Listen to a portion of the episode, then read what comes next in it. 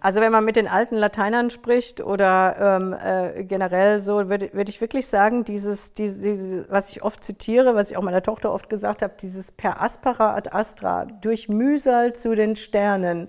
Ja, das ist tatsächlich das. Also selbst den Weg, also selbst immer den schwereren Weg gehen, zahlt sich teilweise aus.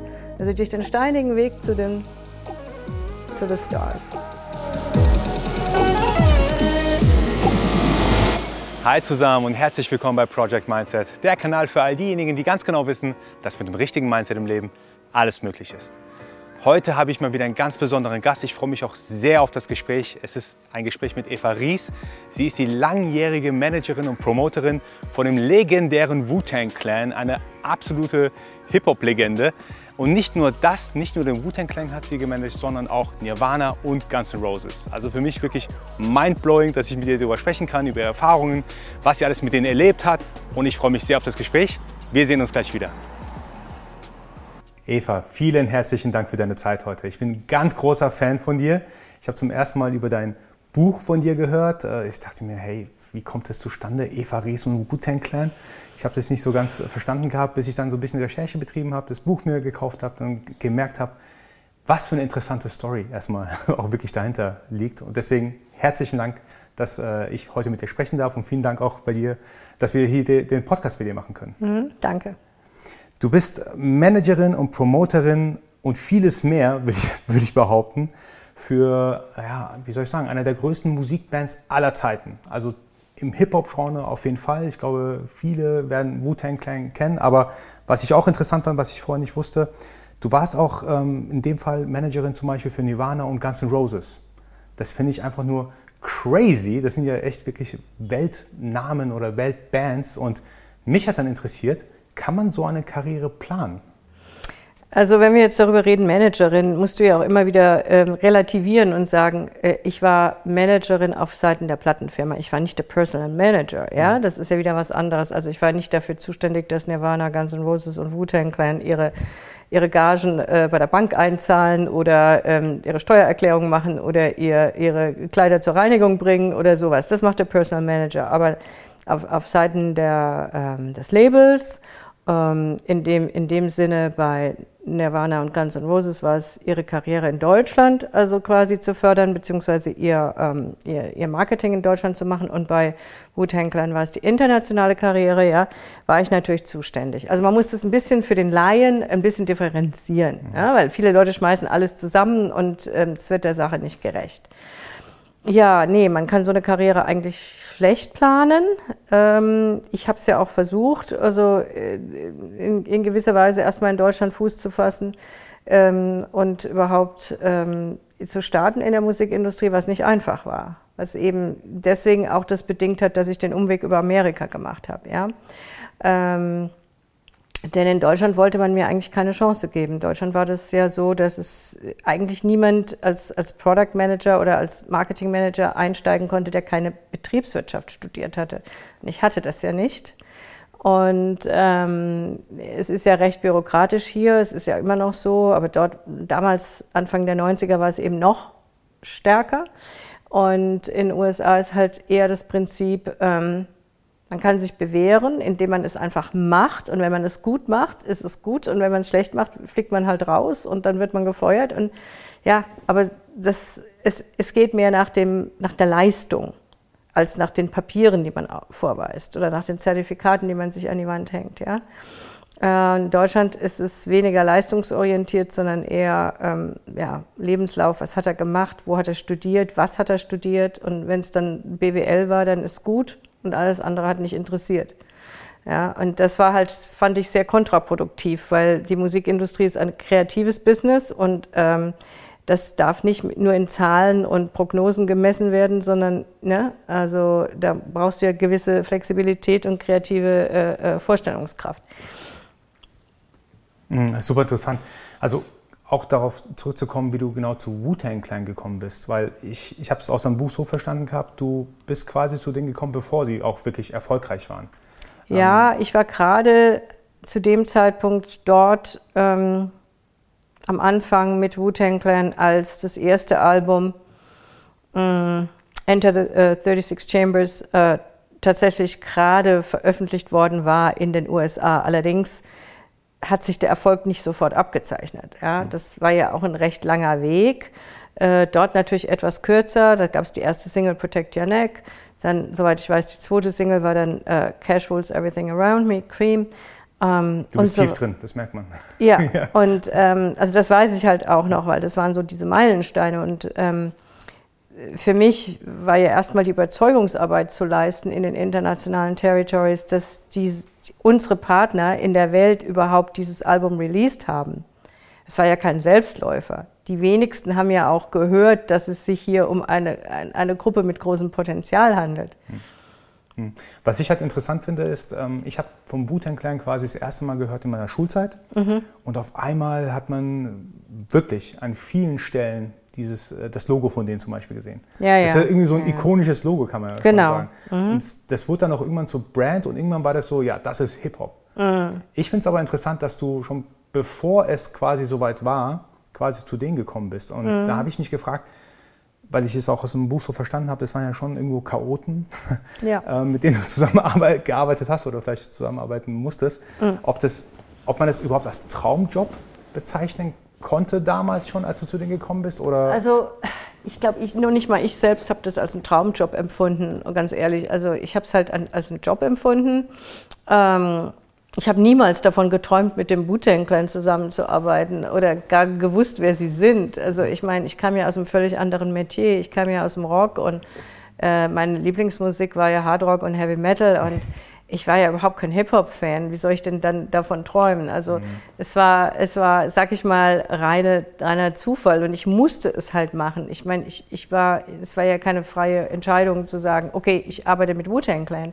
Ich habe einfach den Job als International Marketing Manager angenommen und Wu-Tang Clan, uh, it came with the territory. Weißt du, das war einfach im Grunde, das war, es war, war halt, war halt so. Mhm. Also ich hatte mir in meiner Naivität vorgestellt, dass ich mit Sisi Top arbeiten würde. Aber dem war nicht so, sondern so. Also, ja. Ähm. In deinem Buch kann man auch ganz interessant lesen, dass es wirklich, was ich gerade schon gesagt habe, eine Chaotentruppe war. Mhm. Ähm, jeder hat so seinen eigenen Kopf gehabt, Streitigkeiten waren quasi normal. Ja. Wenn ich mir jetzt so, wenn ich jetzt versuche, Parallelen zu ziehen zum Joballtag, den man vielleicht so typischerweise hat und vielleicht auch in Teams arbeiten muss, wo es auch vielleicht mal hier und da Chaoten gibt. Also ich kann mir kaum vorstellen, ich sage jetzt mal, mit mehr als einem Chaoten in einem Team zu arbeiten. Aber wenn das ganze Team aus Chaoten besteht, das, mhm. das ist ja äh, eine, eine, super Herausforderung. Und da, da habe ich mich gefragt, wie hast du das für dich gemanagt bekommen, äh, bekommen dass du ja, du hast beschrieben zum Beispiel Unpünktlichkeit oder einfach, man konnte ja, sich gut, nicht Ja gut, da muss man einfach drüber hinwegsehen irgendwann. Also irgendwann war mir das auch ziemlich egal mit dieser Unpünktlichkeit, ob sie jetzt eine Stunde zu spät waren oder eineinhalb Stunden. Ich habe es halt versucht, den Journalisten zu vermitteln, dass sie halt noch warten müssen. Mhm. ich meine, was kann ich da machen? Aber das wusste irgendwann auch jeder, dass da dass nichts jemals pünktlich anfängt. Mhm. Ähm, ja, ähm, ich habe mich dann über solche Dinge gar nicht mehr aufgeregt. Also über Bist du schon mit der Einstellung in, in, das, in, die, in, die, ganze Sache reingegangen? So, ich reg mich nicht auf oder musstest du es erstmal lernen? Nein, ich muss es erstmal lernen, weil ich wusste ja nicht, dass sie so extrem unpünktlich oder unzuverlässig sind oder dass sie ständig ihre Meinung ändern oder dass sie launisch sind. Das wusste ich ja am Anfang nicht. Also ich musste mich da schon mit der Zeit erst einmal dran gewöhnen. Mhm. Ja. Was hat das für Auswirkungen auf dein professionelles Arbeiten gehabt? Weil ich habe den Eindruck, du bist sehr professionell in dem, mhm. ähm, was du tust und wie du es tust. Auch das Buch natürlich. Ähm, aber wenn ich jetzt dauernd den ganzen Tag um mich herum, ich sage jetzt mal, ein unprofessionelles Verhalten habe, also da habe ich mich schon gefragt, wie du damit umgegangen bist. Also wie bist du vom, vom, vom Kopf her dahin gekommen zu sagen, nee, ich arbeite weiter professionell oder ich schmeiße auch nicht das Handtuch und mache trotzdem weiter. Weil mhm. auch die Stories, also da, da, sind auch ein paar ernste Sachen mit dabei. Also mhm. wir reden auch von, von Drogenkriminalität mhm. und so weiter. Da sind auch ein paar sehr krasse Sachen dabei, wo ich mich frage, wie lange kann man da überhaupt noch professionell arbeiten? Mhm. Ja, also ich habe halt immer versucht, ähm, das Beste aus der Situation zu machen. Ich bin auch halt auch ein sehr, ja, ich kann emotional, emotional sein oder mich auch ärgern und aufregen oder so, aber ich kann auch sehr stoisch sein in meiner Art und sehr stur und dann blende ich das ziemlich aus. Mhm. Entschuldigung. Also das, was mich stört, blende ich dann soweit aus. Dass ich halt immer noch, oder ich habe mir eben die zwei, drei ausgesucht in der Band, von denen ich weiß, dass sie relativ verlässlich sind und dann halt bevorzugt mit denen gearbeitet, die anderen einfach ignoriert. Mhm. Das habe ich mich auch gefragt, wie, wie strategisch man da umgehen sollte. Ich stelle die Fragen ganz bewusst, weil ich habe häufiger mal auch von meinen Zuhörern, ähm, auch von weiblichen Zuhörern gehört, die gesagt haben, äh, es fällt mir schwer, in einer Gruppe mich irgendwie zu behaupten, es fällt mir schwer, auch mal mhm. Ähm, meine Meinung durchzusetzen. Und ich glaube, gerade in so einer großen Gruppe wie du es das warst, also ich glaube, mhm. da, da hat man wahrscheinlich auch mit sehr viel, ja, das Wort weiß nicht, ob es passend ist, aber Alpha-Tieren zu tun, ja. äh, die, die relativ stur sind, mit dem Kopf durch die Wand gehen wollen. Kannst du uns so ein bisschen von der Strategie, also wenn ich dich ja fragen würde, wie ja. kann ich gegen solche Menschen bestehen in meinem Alltag, was würdest du mir empfehlen? Ähm, also in dem Fall waren es ja neun Menschen mit äh, extremen äh, schwierigen Persönlichkeiten oder manche hatten eine schwierige Persönlichkeit oder sie waren sich äh, insgesamt nicht grün ähm, äh, sehr große Egozentriker, jeder dachte, er ist der beste Rapper ähm, ne? und sehr große Egos in der Band. Aber für mich war das so, um einfach meinen Job zu machen, habe ich mir die Personen genommen, die ich, von denen ich weiß, dass sie verlässlich sind oder dass ich wahrscheinlich ein sehr gutes Verhältnis mit ihnen habe. Also je nachdem, das war auch tagesformabhängig, aber meistens war es Method Man und ähm, vielleicht Ray Kwan und You God und also auf die konnte ich mich recht gut verlassen. Ähm, den Ghostface habe ich so gut wie nie herangezogen, weil das immer im Chaos geendet ist. Also Ghost habe ich quasi links liegen lassen, weil er war der Typ, der zweimal in einem Interview eingeschlafen ist und also, wenn das musst du dann erstmal einem Journalisten erklären, beziehungsweise einen Journalisten trösten, der ankommt und sagt, äh, der Ghost ist bei mir im Interview eingeschlafen. Naja, und dann habe ich meistens eben einen Ersatzmann herangezogen. Ja, also das Gute war ja, weil die, weil die Gruppe so groß war, hat, hatte ich ja eigentlich immer Ersatz. Also ich hatte ja immer die Möglichkeit, den mal mit denen zusammenzubringen oder die, diesem Journalisten dieses Bandmember zu geben, dem nächsten einen anderen. Und ähm, RZA war oft nicht available, weil er halt auch Producer war. Ähm, Ghostface war schwierig. Jizza war oft also jemand, den ich heranziehen konnte, weil er eben sehr, sehr vernünftig ist, sehr ruhig, sehr gut artikuliert. Also ich habe ich hab das halt, je nachdem, wer gerade irgendwie zur Verfügung stand oder wer gerade als erster auf, auf mich angesprochen hat oder als erster zugesagt hat. Ja, und du hast versucht, glaube ich, so wie ich es verstehe, so kleine Teams erstmal zu ja, bilden. Genau. genau. Muss man sich auch erstmal auch in irgendeiner Form Respekt verschaffen? Also auch mal so auf den mhm. Tisch hauen und sagen, ja, hey Leute, natürlich, so natürlich, muss, musste ich ja auch, ne, klar. Mhm. Ich habe mir erstmal Respekt verschafft, klar. Aber ähm, hast du dich wohl oder unwohl dabei gefühlt? Hm, nicht unwohl. Also ähm, hm. ich bin ja jemand, der, der nicht sehr viel Unsinn toleriert. Also ich, ich äh, wenn es wirklich völlig falsch läuft, dann sage ich halt bis hierher und nicht weiter. Und ähm, ich glaube, das hat man mir auch abgenommen, weil ich sehr authentisch bin und sehr ehrlich. Und diese Ehrlichkeit ähm, kam ja beim Clan extrem gut an, weil das ist genau das, was der Raekwon immer genannt hat, she's keeping it real. ja, und auch der RZA sagt bis zum heutigen Tag, wer es wirklich hören will, wie es ist, whoever wants to know, ja, what's real, ask Eva. Krass. So, und genau so ist es. Und ich bin dafür bekannt, dass ich nicht mich verbiege oder lüge oder, oder die Wahrheit irgendwie dreimal twiste, nur weil derjenige das lieber hört, sondern ich sage ganz ehrlich, also auch zum Nas zum Beispiel habe ich gesagt, er hat mich öfters gefragt, ähm, was würdest du mit dem Remix machen oder was würdest du denn hier oder da machen? Und da habe ich ihm ganz ehrlich gesagt, ja, ich würde den Remix ändern oder ich würde den, den Hook ändern oder ich, er hat mir manchmal Sachen vorgespielt, die waren noch nicht fertig obwohl ich kein A&R-Person war, aber er hat mir Sachen vorgespielt, ähm, Songs, und dann habe ich gesagt, du, für England müssen wir ein bisschen was anderes machen, weil das würde im Radio nicht laufen. Da würde ich so und so.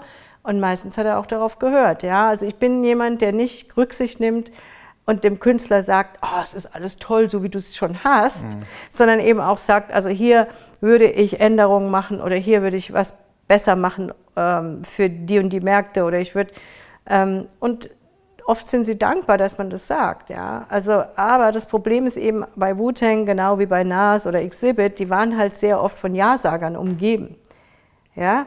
Ähm, die natürlich sich äh, in der Gunst der Stunde halten wollten und sich einfach ähm, ja, wollten einfach die Freunde sein. Und äh, Freunde sagen ungern, das ist nicht gut genug oder ich würde hier den Hook ändern oder ich würde, ne?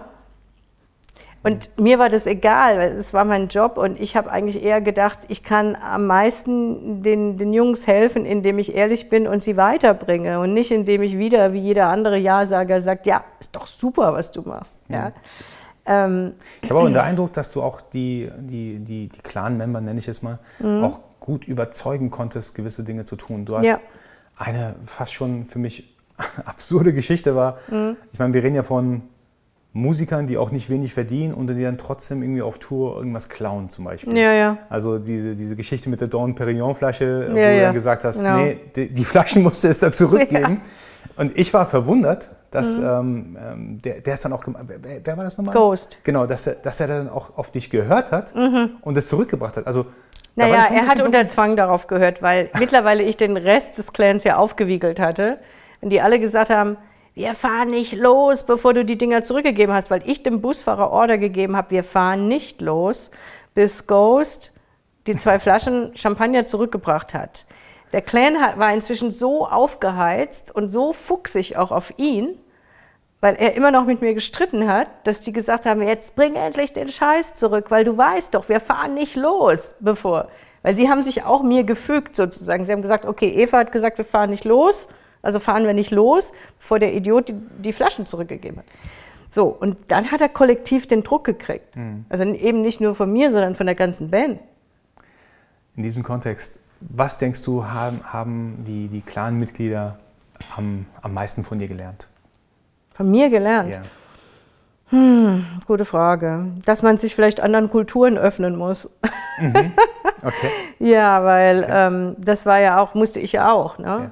Ähm, und mal aus, aus seiner Komfortzone rausgeht. Und das mussten sie auch, weil sie waren ja, sie kannten ja nur die Black Community in ihrem sozialen Brennpunkt. Also im Grunde waren sie ja nie mal rausgekommen. Mhm. Hatten ja auch keine weißen Freunde, hatten ja auch keine kein, kein, die einzigen Weißen, die sie kannten, waren im Prinzip Lehrer, Polizisten und ja, irgendwie so die sogenannte Staatsmacht, aber kein, nicht im privaten Umfeld. Mhm, mhm.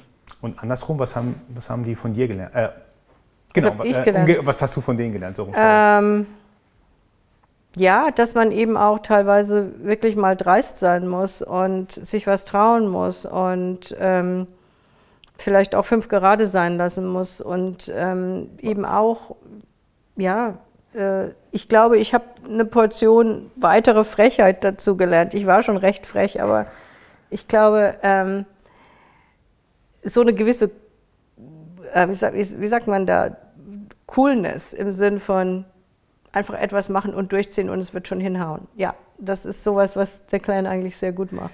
Kannst du nochmal darauf eingehen, was du mit dreist meinst? Mit dreist meine ich äh, Dinge, die andere nicht machen würden. Ja? Mhm. Also, ähm, also wenn, wenn zum Beispiel äh, ODB hat immer gesagt, ähm, also ich guck mal Eva, ich habe hier wieder was für dich geklaut. Ja, das war so nach dem Motto, ähm, er hat in, in, in der Schweiz in dem einen Hotel eine wunderschöne Bettdecke gesehen und dann hat er gedacht, also ich würde mich freuen, wenn er mir die überreicht. Und die hat er dann einfach mitgenommen. Und, ähm, und irgendwann habe ich mir da auch nichts mehr dabei gedacht, äh, das einfach dann eben das gesamte Diebesgut in den, in den äh, Bus zu bringen. Und, und wir haben halt den Bus schön äh, ausgestattet mit Daunenkissen und die und jenen Sachen. Und also das meine ich jetzt halt, aber das kann ich jetzt nicht so anwenden. Also ich war, ging ja nicht auf Raubzug, aber ich habe, aber ich habe äh, dann irgendwie gelernt, einfach ähm,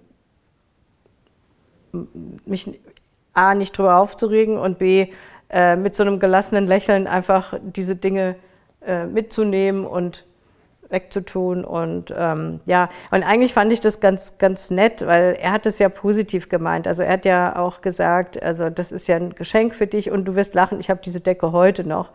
Ähm, und sie ist auch hervorragende Qualität, man kann sie endlos waschen und es, ähm, es ist also wirklich tolle Qualität und äh, das habe ich ihm zu verdanken. Und dann hat er auch eines Tages ähm, hat er sich so über mich geärgert, dass, dass ich angeblich wie ein Penner mit einer Aldi-Tüte rumgelaufen bin im, im Flughafen, wo ich da irgendwelche Habseligkeiten noch reingesteckt habe. Mein Gepäck war aufgegeben. Ich hatte natürlich eine, eine Hand, Handtasche, aber zusätzlich habe ich irgendwie noch äh, ein paar Ladekabel oder ich weiß nicht, was es war, rumgetragen und oder eine Wasserflasche und habe die halt in so einer Tüte, also jetzt nicht all die Tüte, aber in irgendeiner Tüte mit mir rumgetragen. Und dann hat Dirty sich so aufgeregt eines Tages, dass er gesagt hat, ich kann so nicht mit dir rumlaufen. Ich, also wenn du mit mir rumläufst, dann brauchst du eine gescheite Tasche und ich kaufe dir jetzt eine. Und dann ist er auch, also quasi in, aus diesem Affekt heraus in einen Laura Ashley Store in Amsterdam gegangen, mit mir auf dem Flughafen. Vorher waren wir bei Bali gewesen, da hat er sich Schuhe gekauft.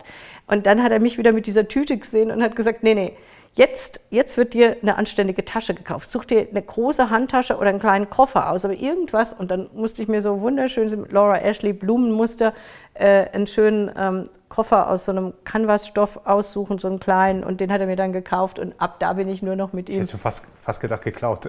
Nein, eben nicht geklaut. Aber er, es wurde gekauft und ich durfte dann äh, ab da nur noch mit dem, ähm, mit dieser Tasche rumlaufen. Also so war er dann halt ja, die hatten so, so ganz komische Ideen. Also irgendwann war es völlig egal, mit was man rumläuft und dann auf einmal, auf einmal von heute auf morgen, nee, nee, nee, so laufen wir jetzt nicht rum. Und jetzt brauchen wir schönere Dinge und jetzt müssen wir hochkarätige ähm, Sachen kaufen. Ne? Mhm. Ich finde es ich super interessant. Das scheint für mich so Charaktere zu sein, die relativ häufig so ihr, ihr Bild vielleicht von einer Sache ändern. Ja, ja, äh, natürlich. Sehr, sehr, sehr aufbrausend sein können und mhm. so weiter. Auch vielleicht auch das, was ich interessant fand, ist, ich fange mal an mit dem, mit dem Beispiel aus meinem Leben. Mir ist aufgefallen, wenn jemand sehr offensiv ist in irgendeiner Form, dass diese Person auch meistens irgendwie damit zurechtkommt, wenn man zurück offensiv ist. Ja, ja, klar. Genau. Das heißt, wenn jemand so mit dem Kopf durch die Wand möchte bei mir und dann weiß ich, ich kann bei der Person eigentlich genauso reagieren, mhm. die wird es mir vielleicht im ersten Moment übel nehmen, aber nicht langfristig übel nehmen. Und ich hatte das Gefühl, du hast genauso agiert. Das waren jetzt natürlich ein paar schöne Geschichten, aber auch diese, diese krasseren Geschichten aus dem Buch. Mhm. Ich habe mich dann gefragt gehabt, also wenn du auch mal aufgestanden bist, äh, auch einmal von denen jemanden wirklich angebrüllt hast, du hast von mhm. einer Situation erklärt oder erzählt, wo einer von denen aufgestanden ist, dich zurück angebrüllt hat und dir gedroht hat, dir ins Gesicht zu schlagen. Ja, ja, der Masterkiller, ja. Genau, da habe ich mich gefragt, ähm, woran hast du gewisse Limits gesehen, gewisse Grenzen? Gab es Situationen wie diese zum Beispiel? Hast du das Gefühl gehabt, du hast ein Limit und eine Grenze äh, quasi überzogen, bist drüber getreten? Hast du sowas gesehen damals oder? Äh, ich, ich, ich muss ganz ehrlich sagen, ich dachte nicht, dass er wirklich irgendwie zuschlägt. Also er hat zwar gedroht in dem Moment, aber ich wusste irgendwie, weil sonst hätte ich mich ja sofort aus der Gefahrenzone äh, bewegt. Ich wusste, dass er es doch nicht machen würde, irgendwie, mhm. ne, in einem Bauchgefühl. Und deswegen bin ich da gar nicht groß zurückgewichen, sondern habe gleich zurückgeschrien. Also ich habe gleich zurückgeschrien. Ich habe gesagt, wenn du was machst, ich werde dich so verklagen, ja, dann weißt du nicht mehr, wie du heißt.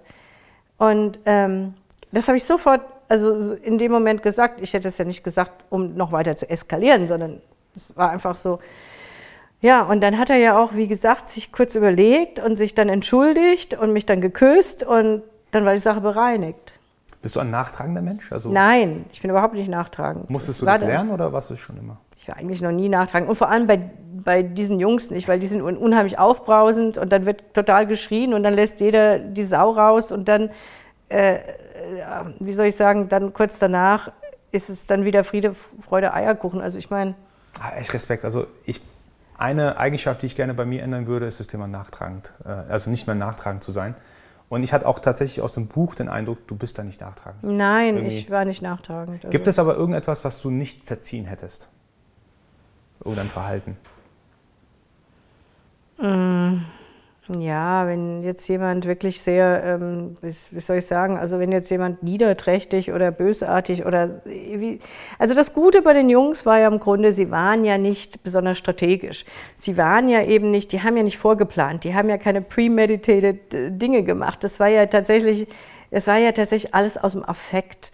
Und äh, weißt du, was ich meine? Also wenn ich das Gefühl hätte, die planen da etwas und etwas richtig Hinterfotziges, was Fieses, was die waren ja gar nicht die Typen, die das gemacht hätten. Also die waren nicht so strategisch unterwegs. Nein, und auch nicht bösartig im Grunde. Also dieses, das, dass es Streit gab und dass, dass es großes ähm, Aufbrausen gab und so, das war ja eigentlich vom Temperament her, ja, das war jetzt nichts, was geplant ist, das war ja aus dem Affekt heraus. Mhm. Und das kann ich immer eher verzeihen, wie jetzt jemand, der wirklich plant, dass du in die Falle tappst oder mhm. plant, sich zu bereichern oder irgend sowas. Und das haben sie ja eigentlich nie gemacht. Also das. du hast ja relativ viele kleine Kriege mm. führen müssen gegen die, fast schon täglich hatte ich mm. den Eindruck. Gab es aber bewusst Kriege in Anführungsstrichen, wo du gesagt hast, oh nee, da müsste ich jetzt eigentlich was sagen, aber das habe ich jetzt bewusst nicht gemacht, weil ich wusste, das ja, wenn es halt so mit, miteinander, also diese, diese Grabenkämpfe, die sie dann miteinander ausgeführt haben, also dass dann das Team Breakone und Ghost gegen das Team RZA und Jizzer ging oder so, da habe ich mich dann, da, das war mir dann zu blöd, mich da auch noch einzumischen, obwohl sie das gerne gehabt hätten, dass ich mich da eingemischt hätte. Ähm, nee, da habe ich dann einfach versucht wegzuhören bzw. wegzulaufen. Also das. Mm, mm. Ich bin relativ sensibel ähm, diesbezüglich, wie jemand sich gegenüber mir verhält oder äh, auch mit mir spricht. Mhm. Also ich lasse gewisse Sachen einfach nicht zu. Mhm. Da werde ich auch selber leider ein bisschen äh, aufbrausen, wenn jemand zum Beispiel ja, sich absolut falsch daneben äh, mhm. bei mir verhält.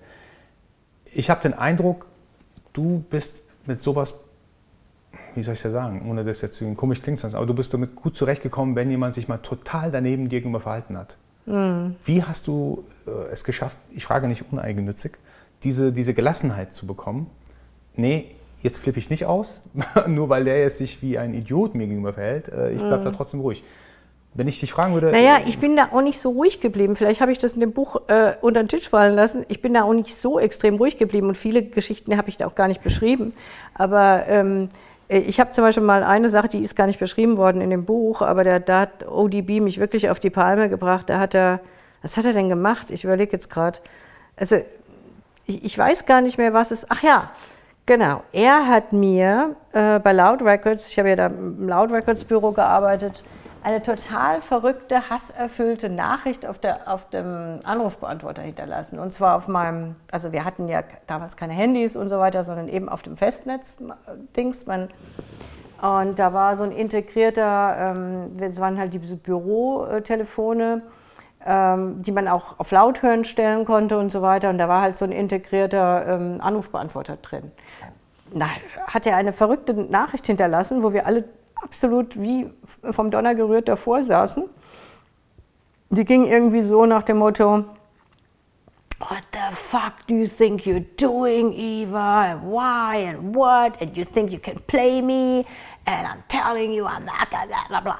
Und also also lauter Unsinn und ich wusste überhaupt nicht, um was es geht, wovon der überhaupt redet. Und das war einfach nur irgendwelches, ähm, er lässt das alles nicht mehr mit mir machen und er will jetzt endlich sein motherfucking money, I want my money, I want my motherfucking. Und es ging on and on und ich habe nur gedacht, du Idiot, was, um was geht's denn? Und ich habe da Geld nicht und wo, was für Geld überhaupt, ja? Und es ging ja immer nur über Geld. Und ich habe ich hab dann einfach nur gesagt, nee, also, und der Randy, äh, ich hatte mir das Zimmer geteilt mit Randy Roberts, unserem, unserem Head of Sales, er hat gesagt, kannst du dir da einen Reim drauf machen? Und wir haben immer wieder diese verrückte Nachricht uns angehört und er hat so geschrien in seiner Aufregung, dass das total verzerrt war auf dieser Maschine, ja? Also so richtig so, ah! also und da habe ich dann wirklich gesagt, so, nee, also das lasse ich mir echt nicht bieten. Ja, der kriegt es jetzt mal zurück. Jetzt rufe ich ihn gerade an und wenn er jetzt nicht abnimmt aus Feigheit, er wird bestimmt nicht abnehmen, weil er weiß, was ich zu sagen habe, dann hinterlasse ich ihm gerade auch so eine Nachricht. Und dann ähm, war das tatsächlich so, dass er dann abge nee, nee, er hat nicht abgenommen und ich habe auf seinem Anrufbeantworter nur gesagt, mit ganz ruhiger Stimme, pass mal auf, nie wieder will ich von dir so eine Nachricht hören. Ich weiß überhaupt nicht, was du willst. Du hast ja gespuckt vor lauter Ding, vor lauter Ärger und vor lauter äh, Hysterie und alles ist dermaßen äh, äh, also wie soll ich sagen, verzerrt, dass man dich sowieso nicht mehr versteht. Was soll das überhaupt? Was für ein motherfucking Money, du Arsch. Und irgendwie, und ich habe nur, also nur zurückgeschossen. Und dann habe ich noch gesagt, und wenn ich noch einmal, und wenn du dich bei mir jetzt nicht entschuldigst, jetzt ist der Punkt erreicht, ich erwarte eine Entschuldigung. Wenn du dich nicht entschuldigst, werde ich nie wieder in meinem ganzen Leben einen Finger für dich krümmen. Merkt dir das? Und boom, und habe also aufgehauen und dann kurz danach klingelt das Telefon. Witzigerweise, Randy war ja mein Zeuge, ne, der hat sich auch kaputt gelacht, war dann ODB dran und sagt so, I'm so sorry, Eva, it will never happen again on us. You are my true queen, you're my darling, you're my everything. And oh my God. Und dann ging es on and on. Und dann war es vorbei. Dann musste ich schon wieder lachen. In dem Moment musste ich wirklich lachen, weil es so absurd war, wie er sich entschuldigt hat, dass ich gesagt habe, okay, okay, ist gut. Aber ich wollte hören, dass eine Entschuldigung kommt. Weißt du? Also es war einfach Und da ist dann tatsächlich die auch beste gewisse Methode. Da, Ja. nee, und da ist dann auch wirklich die beste Methode, wie du ja auch selber gesagt hast, mit genau denselben Mitteln zurückzuschlagen. Weil die manchmal verstehen gewisse Leute nur diese Sprache. Es, es hilft nichts, ähm, logisch zu argumentieren oder sonst was. Musst du genauso emotional sein und sagen, "Wow, wow, what are you doing? And I will never, ever, ever, ever do this again. And I, and, uh, überhaupt, was für ein motherfucking money überhaupt, ja?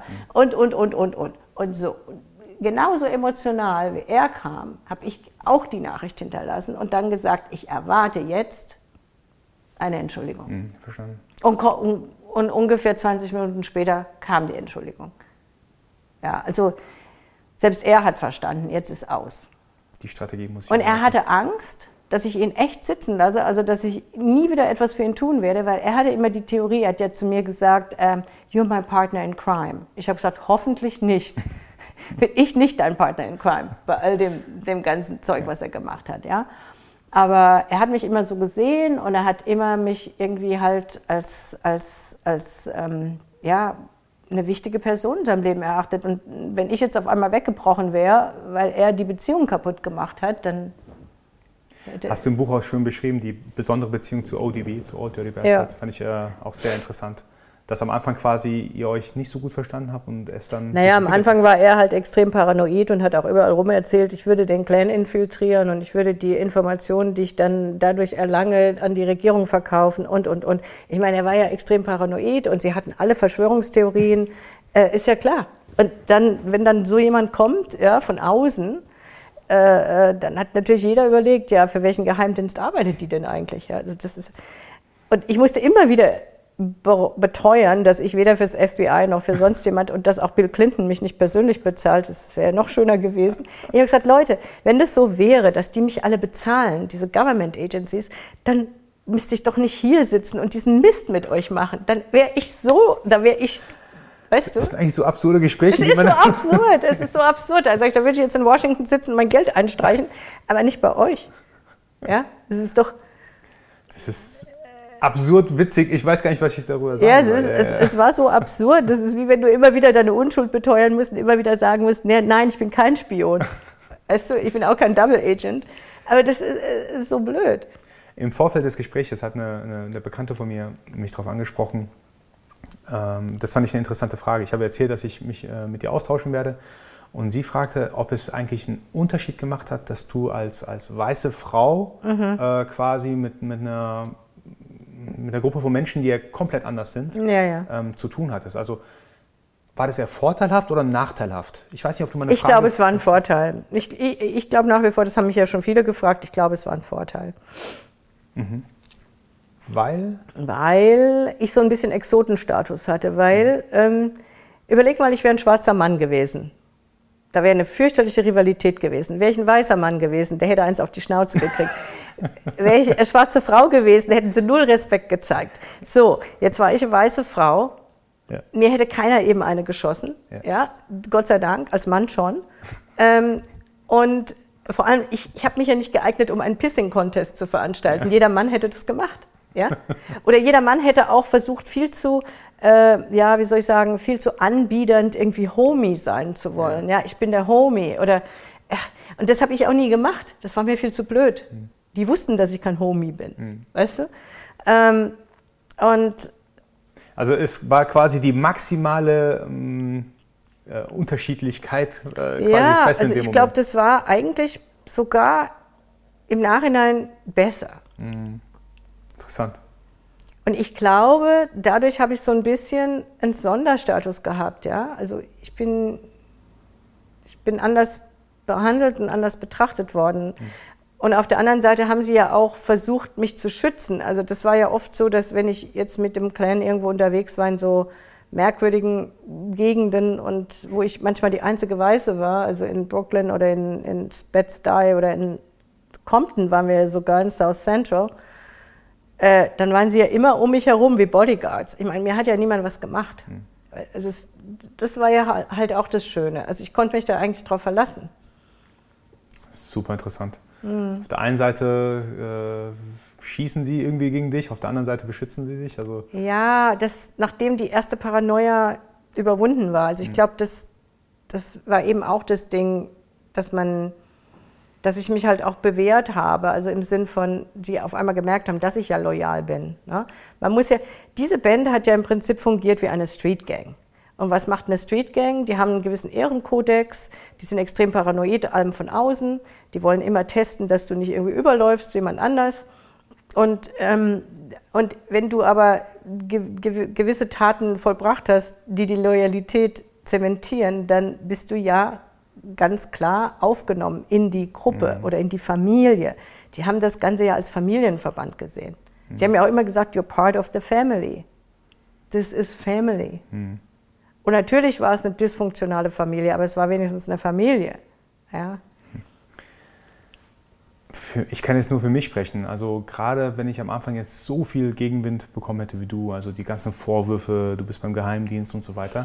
Ich weiß nicht, ob... Ja, aber das war ja lustig. Ich meine, genau, aber ich weiß gar nicht, kann man ja gar nicht ernst nehmen. Ob, ob ich dann irgendwann gesagt hätte, Leute, nee, ist mir jetzt zu viel. Also in so einer ja, Gruppe will ich gar nicht arbeiten. Wie hast du dich denn motiviert, trotzdem weiterzumachen? Also es ging ja wahrscheinlich eine ganze Zeit, bis du mm, irgendwie ja, akzeptiert es ging ein paar Wochen. Also ich, ja. ich glaube, ich hatte gar keine Alternative. Ich hatte gar keine andere Möglichkeit. Mhm. Was hätte ich denn machen müssen? Ich, ich wär, hätte ja zu meinem Chef gehen müssen und sagen, Entschuldigung, ich kann mit dieser Band nicht arbeiten. Ja, und dann? Mhm. Also, das wäre ja auch wie eine Bankrotterklärung gewesen. Du hast einen Satz geschrieben, den ich super, der mir super im Kopf geblieben ist, so, I'm not a quitter. Ja, also, eben. Genau, ich, ich, höre nicht auf. Ja. Wie, bist du schon mit dem Mindset reingegangen, dass du nicht aufhörst, oder hat sich erst entwickelt mit der Zeit bei dir? Ja, ich glaube nicht, dass ich mit dem Mindset reingegangen bin, weil ich wusste ja gar nicht, wie schwierig es wird. Also ich denke, das hat sich entwickelt, ja. Mhm. Was hat dich motiviert? Also zu sagen, ich stehe jetzt jeden Morgen auf und gebe Power für die ähm, Jungs und ähm, mach da weiter. Ich habe einfach ein Potenzial erkannt bei den Jungs auch mhm. tatsächlich und mhm. das hat mich halt ein bisschen, das hat mich angetrieben. Mhm, mhm. Potenzial ist ja auf jeden Fall, ich sage jetzt mal, hat sich entwickelt bei denen. Sie sind ja auch noch aktiv, so ich es verstanden mhm. habe. Ähm, würdest du noch mal vielleicht ganz kurz zusammenfassen, warum du denkst, warum die Wu-Tang Clan-Member dir gefolgt sind, deinen Einweisungen gefolgt sind. Also war das, du hast schon ein paar Sachen angesprochen, äh, dass du dagegen gehalten hast und so, aber würdest du mal zusammenfassen, was ich heute mitnehmen kann? also ich, ich denke, Sie haben erkannt, vor allem im Laufe der Zeit, ähm, dass das, was ich gesagt habe oder was ich geraten habe oder was ich äh, also äh, propagiert habe, ja zum Erfolg führte. Also dass das ja alles gute Dinge waren, die ich gemacht habe. Ja? Sie, die, sie wussten ja im Grunde nach einer Weile, dass ich sie nicht auf die falsche Fährte führe. Hm. Wann hast du gemerkt, dass du quasi ein äh, Clan-Member bist, dass du jetzt zur Familie zugehörst? Gab es da so einen Triggerpunkt? Nein, da gab es keinen Punkt. Das kann man überhaupt nicht. Ähm, kann man nicht so festmachen? Nein. Hm. Mega interessant. Ich könnte mich auch noch stundenlang. Nein, ich meine, eins, ein, ja. was witzig war, ja. was ich auch nicht in dem Buch geschrieben habe, weil es vielleicht absolut kindisch gewesen wäre, ist tatsächlich, der, der Punkt kam ja auch, dass sie dann gesagt haben, du brauchst eigentlich deinen eigenen äh, Wu-Tang-Namen und du brauchst ja deinen Street-Name und du hast ja gar keinen Street-Name. Und dann habe ich gesagt, meine Güte, also was soll das denn jetzt sein? Und äh, wo, wo, fangen wir denn da an überhaupt? Ich habe keine, keine Idee dafür. Ich muss es auch nicht unbedingt haben doch, und dann sagten sie alle, doch, doch, du brauchst einen, den ich aber nie nach außen getragen yeah. oder benutzt habe. Und dann kam Inspector Deck, der ja eigentlich sehr gut ist mit so Sachen, der kam dann tatsächlich mit meinem Streetname äh, an und sagte Evil E, Killer B. Evil E, Killer B. Der ist cool. Und der ist echt cool, ne? Ja, ja. Und dann sagte Method Man auch gleich, ja, und wenn du ja jetzt einen Streetname hast, dann musst du ja auch anfangen zu rappen oder du machst Beats. Ja. Dann habe ich gesagt, ich, ich sehe mich eher als Producer, ganz ehrlich. Also meine Beats, der da. Und dann hatte ich tatsächlich so, einen, so einen verrückten Deal mit Wizard, aber der, der ist, haben wir dann nicht gemacht, weil ich auch gar kein technischer Mensch bin. Ich habe gesagt, wenn er sein Sample, seine Sample-Maschine ausrangiert, die alte, den alten MPC, dann äh, würde ich den übernehmen und da schon versuchen, meine Baby-Beats zu machen, sozusagen. Dann hat er auch gesagt, ja gut, das kriegst du, das darfst du. Ähm, und das haben wir aber nie gemacht, ehrlich gesagt. Aber wir haben davon gesponnen, sozusagen die Idee gesponnen, dass ich dann meine Beats machen würde. Und dann sagte Method Man, ich würde sogar auf deinen Beats rappen. Ja.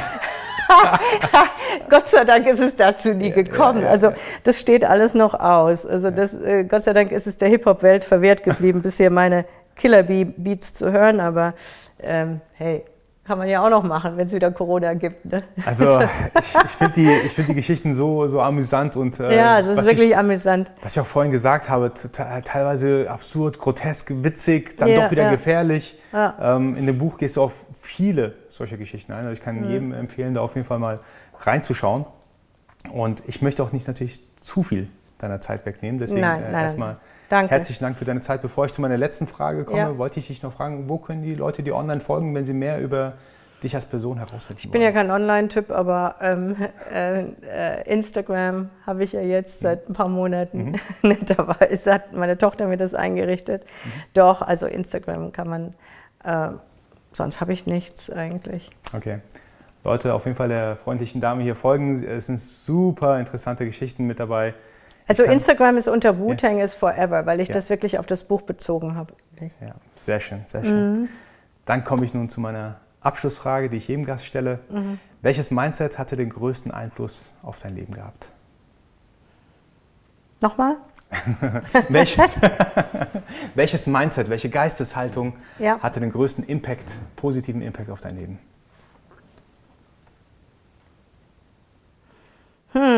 Also wenn man mit den alten Lateinern spricht oder ähm, äh, generell so, würde würd ich wirklich sagen, dieses, dieses, dieses, was ich oft zitiere, was ich auch meiner Tochter oft gesagt habe, dieses per aspera ad astra, durch Mühsal zu den Sternen. Ja, das ist tatsächlich das. Also selbst den Weg, also selbst immer den schwereren Weg gehen, zahlt sich teilweise aus. Also durch den steinigen Weg zu den to the stars. Wow. Schöne Abschluss. Das würde ich wirklich, also das, da ist sehr, sehr viel dran. Ja, ja ich glaube auch in, in deinem, auf deinem Lebensweg hast du es, glaube ich, auch bewiesen, dass ja. du durch die steinigen Wege hindurchgegangen bist. Weil ich hätte auch echt, ich hätte auch Abkürzungen nehmen können oder, oder einfachere Wege und, ähm, oder einfach sagen können, hm, den Weg des geringsten Widerstandes, aber der hätte wahrscheinlich nicht so zum Ziel geführt. Ja, ja. Eva, ich danke dir vielmals für deine Zeit und ich hoffe, dass wir irgendwann vielleicht auch mal wieder sprechen können. Ja, hat mir Spaß gemacht. Vielen Dank, Vielen lieben Dank. Dankeschön.